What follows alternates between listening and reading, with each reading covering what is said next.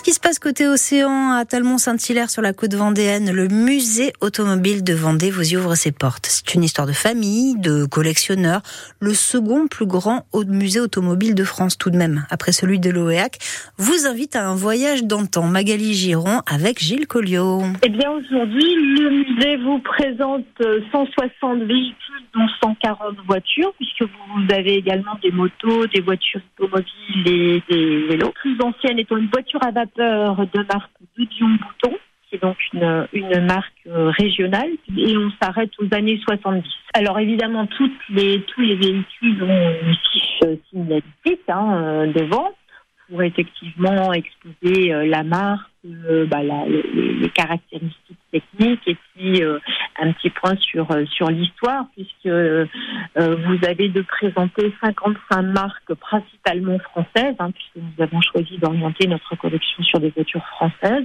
Vous, vous avez une voiture préférée, euh, Magali? Vous avez un, coup de cœur peut-être pour une, une voiture en particulier? Oh ben, Je dirais que le coup de cœur, euh, il est sur la première voiture, donc qui est à, à l'origine de la collection puisque j'avais la chance de pouvoir monter sur les genoux de mon grand-père et d'avoir la sensation de la conduire quand j'étais toute petite. Quels sont les, les, les commentaires des, des, gens qui viennent visiter ce, ce musée? Même si l'automobile aujourd'hui euh, n'a pas toujours, euh, je dirais, bonne presse auprès du public, on a tous un souvenir avec une voiture.